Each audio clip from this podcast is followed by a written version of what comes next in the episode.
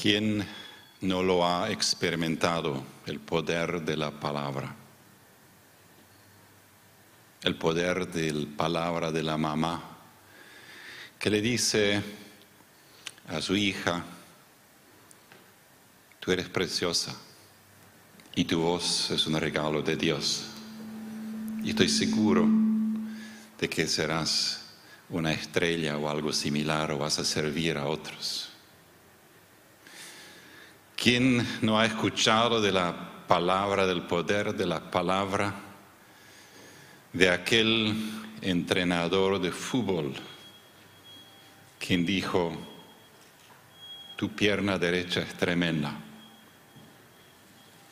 vamos a ejercitar, ejercitar juntos y serás parte de unas cuantas victorias.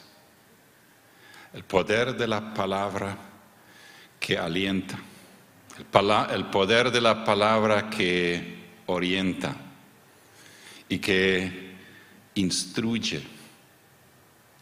y que da poder. Ustedes podrían dar ejemplos, cada uno de ustedes.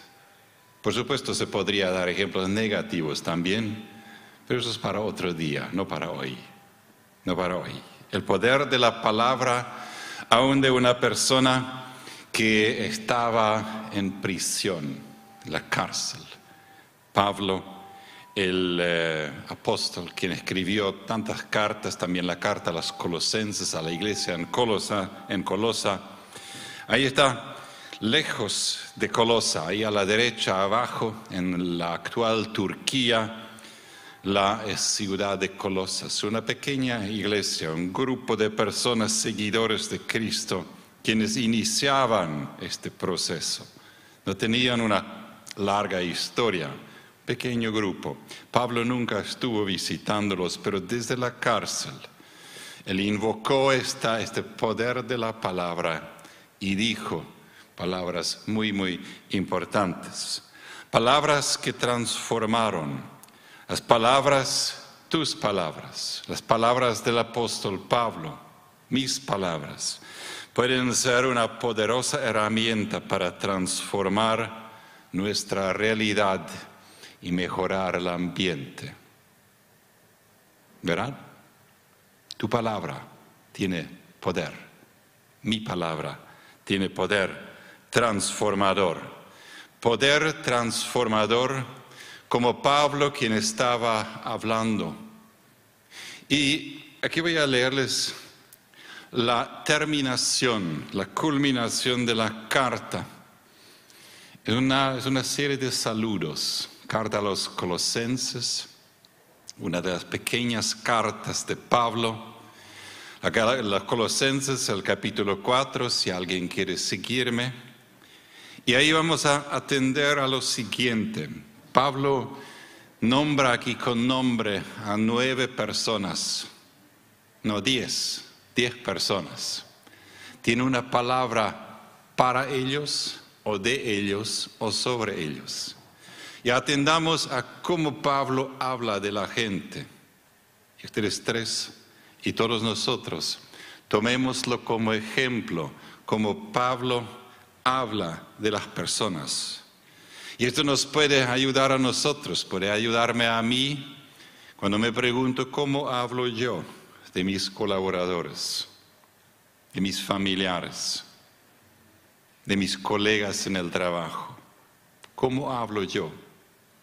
Escuchemos al apóstol Pablo cuando en la última parte de su carta dice, nuestro querido hermano Tíquico esta, esta palabra que, que contiene este aprecio, este amor. Y tengamos en cuenta que esto sería un poco lo equivalente a un Facebook o un WhatsApp o un email o algo similar eh, en parte público, porque era una carta a ser leída en público. Así que es algo público. Nuestro querido hermano Tíquico, fiel servidor y colaborador del Señor, les contará en detalle cómo a mí me va. Y Pablo estaba en la cárcel. Lo envío a ustedes precisamente para que tengan noticias de nosotros y así que ustedes cobren ánimo.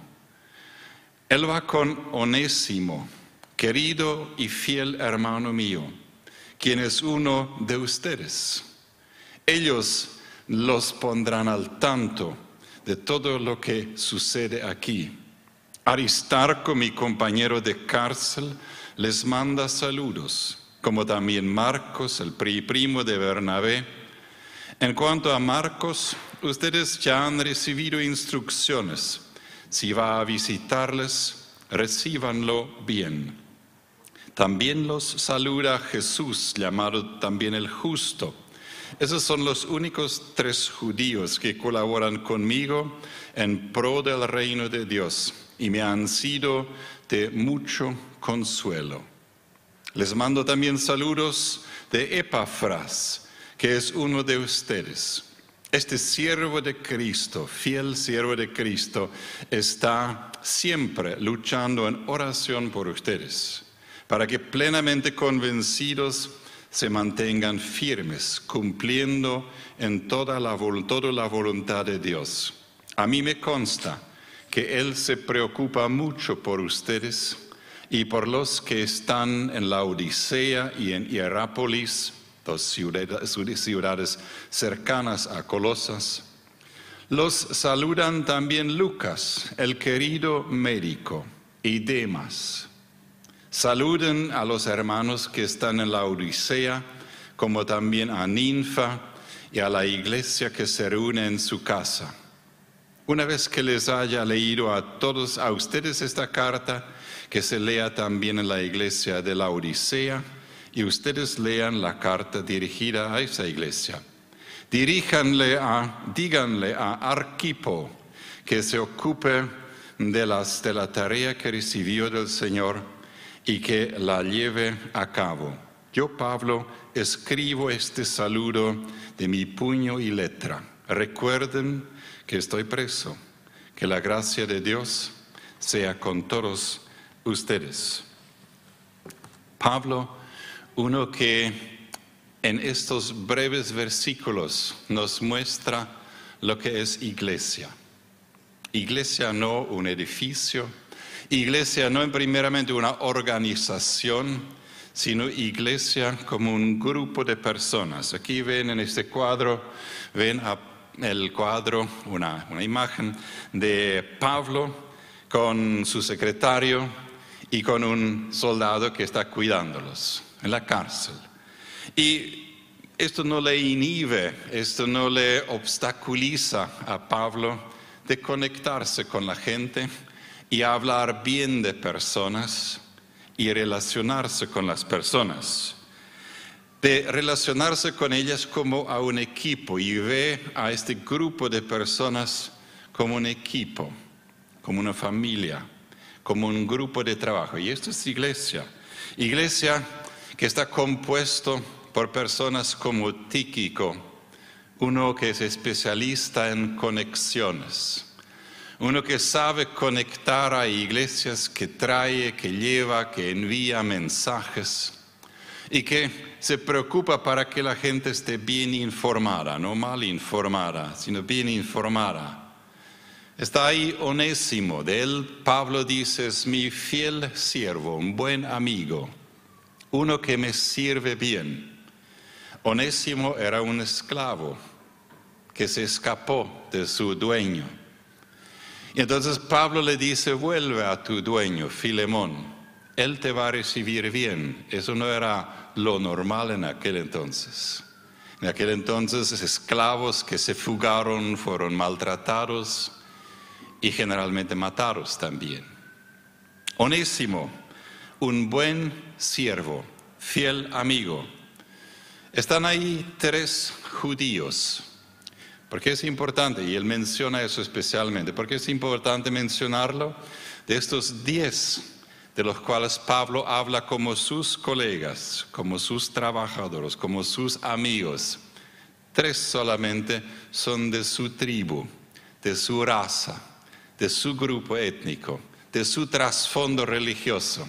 Los otros siete, los otros nueve son de otros grupos, de otras, de, otras culturas. Aristarco uno que también está en prisión, prisionero con Pablo.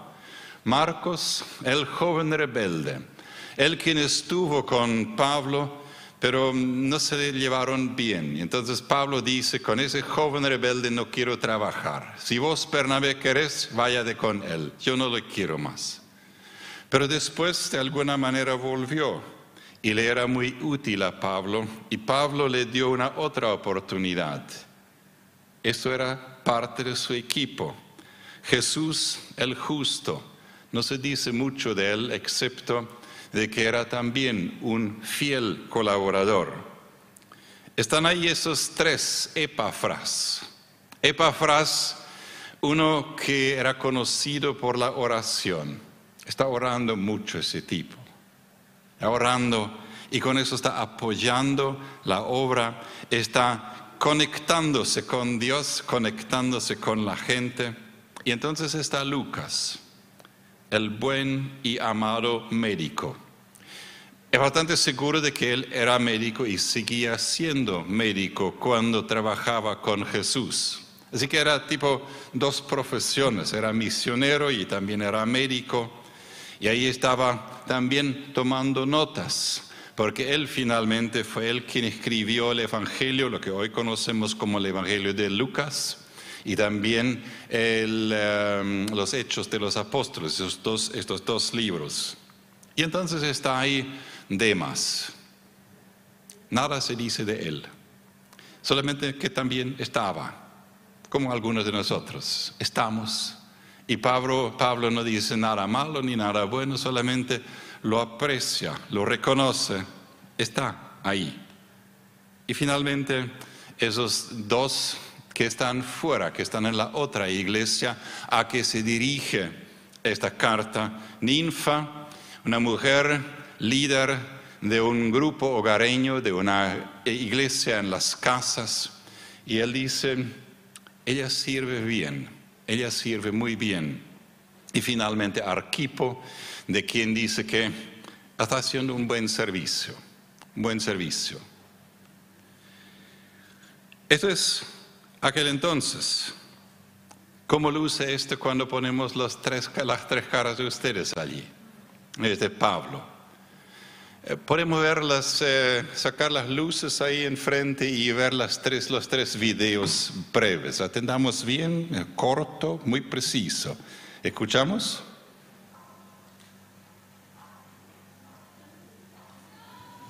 Muy buenas noches a todos.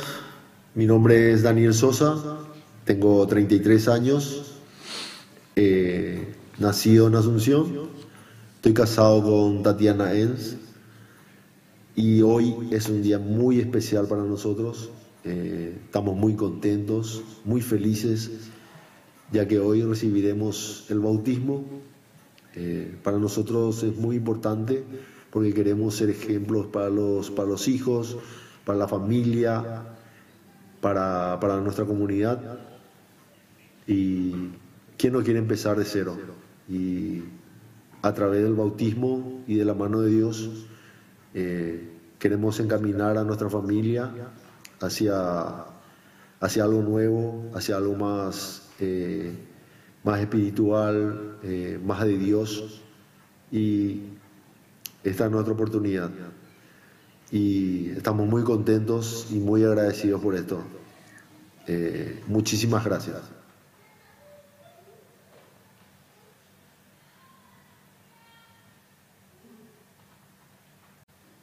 Hola, soy Tatiana Enz, tengo 31 años, soy de la colonia Friesland, actualmente estoy viviendo en la ciudad de Luque, estoy casada con Daniel Sosa y tenemos juntos una hija que es.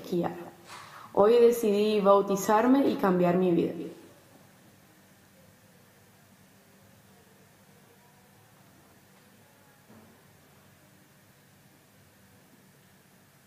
Hola, mi nombre es Jennifer Ortiz, tengo 23 años.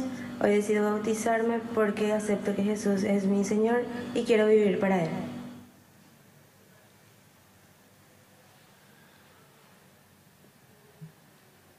Volvemos a nuestro cuadro. Aquí están los tres. Jennifer, Tatiana, Daniel. Y también ellos se preguntan, ¿cómo hablo yo sobre otros? Como Pablo en aquel entonces. ¿Se recuerdan ese cuadro? Cómo él habla, el texto que leímos, la manera como él empoderando, dando poder con sus palabras a las otras personas. Ahí están esos tres, conectados al mundo, conectados a su familia. Cada uno de los tres tiene familias muy diferentes, viene de trasfondos muy diferentes. Y cada uno va a tener que decidir, y están decididos, y están decidiendo constantemente, ¿cómo hablo yo sobre mi familia? Sobre mi papá, sobre mi mamá, los hermanos, los familiares. ¿Cómo hablo para que ellos escuchen mi voz, sienten el Espíritu de Dios en mí? ¿Cómo es mi conexión con los vecinos, con los amigos? Y cuando ahí en Facebook y en TikTok y en los otros medios estoy escribiendo sobre ellos, ¿qué estoy escribiendo? ¿Qué estoy escribiendo para que los otros saben que yo los aprecio? Por supuesto, Pablo no apreciaba todo lo que estaba en Marcos o en Onésimo o en algunos de los otros tipos. Uno, Demas, poco después de que escribió esa carta, le abandonó, incluso abandonó a la iglesia. Así que no le gustó todo, pero inclusive entonces él dijo, lo que yo digo acerca de otras personas, estoy diciéndolo en el nombre de Dios. Y estoy diciéndolo para fortalecer a los otros, a los vecinos, a los familiares. Cada uno de ustedes tres, la mayoría de nosotros tenemos colegas, algunos en el hospital, algunos en el negocio, algunos en alguna empresa. Tenemos clientes. Ustedes tienen clientes a quienes sirven. Ustedes tienen jefes. ¿Cómo hablan a ellos? Pero más, más importante ahora, ¿cómo hablan acerca de ellos? cuando ellos están ausentes. Daniel, ¿cómo hablas sobre tu jefe cuando está ausente? No sé. Súper bien, ¿eh? Eso, ya está practicando. Súper bien. Ya a Tatiana no voy a preguntar por la jefa porque la jefa es presente acá, está presente. Este es este ejemplo que Pablo nos da y cuando nos ponemos en su lugar, podemos aprender de él que en el nombre de Jesús, transformados por Jesús. Hablamos de otros en su ausencia, muchas veces escribimos de otros en una manera que les eleva, en una manera que les fortalece, en una manera en que son puestos en una buena luz en el público. ¿Cómo hablan en la iglesia sobre los otros? Esto es uno de los, es uno de los tests, de los exámenes. La pregunta que ustedes, que va a acompañar a ustedes y a todos nosotros.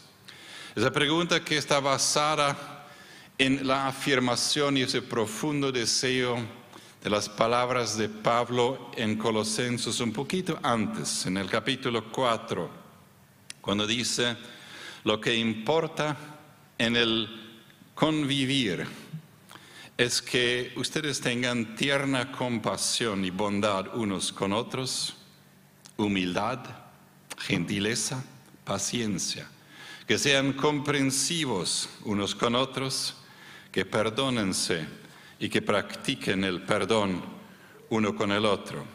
Y entonces con las palabras, de Jonathan Ventura, entonces el Espíritu de Dios no solamente va a ayudarles a hablar en lenguas o a hablar por hablar, sino también va a enseñarles a callar, a disculparse, a pedir perdón y a examinarse a sí mismos.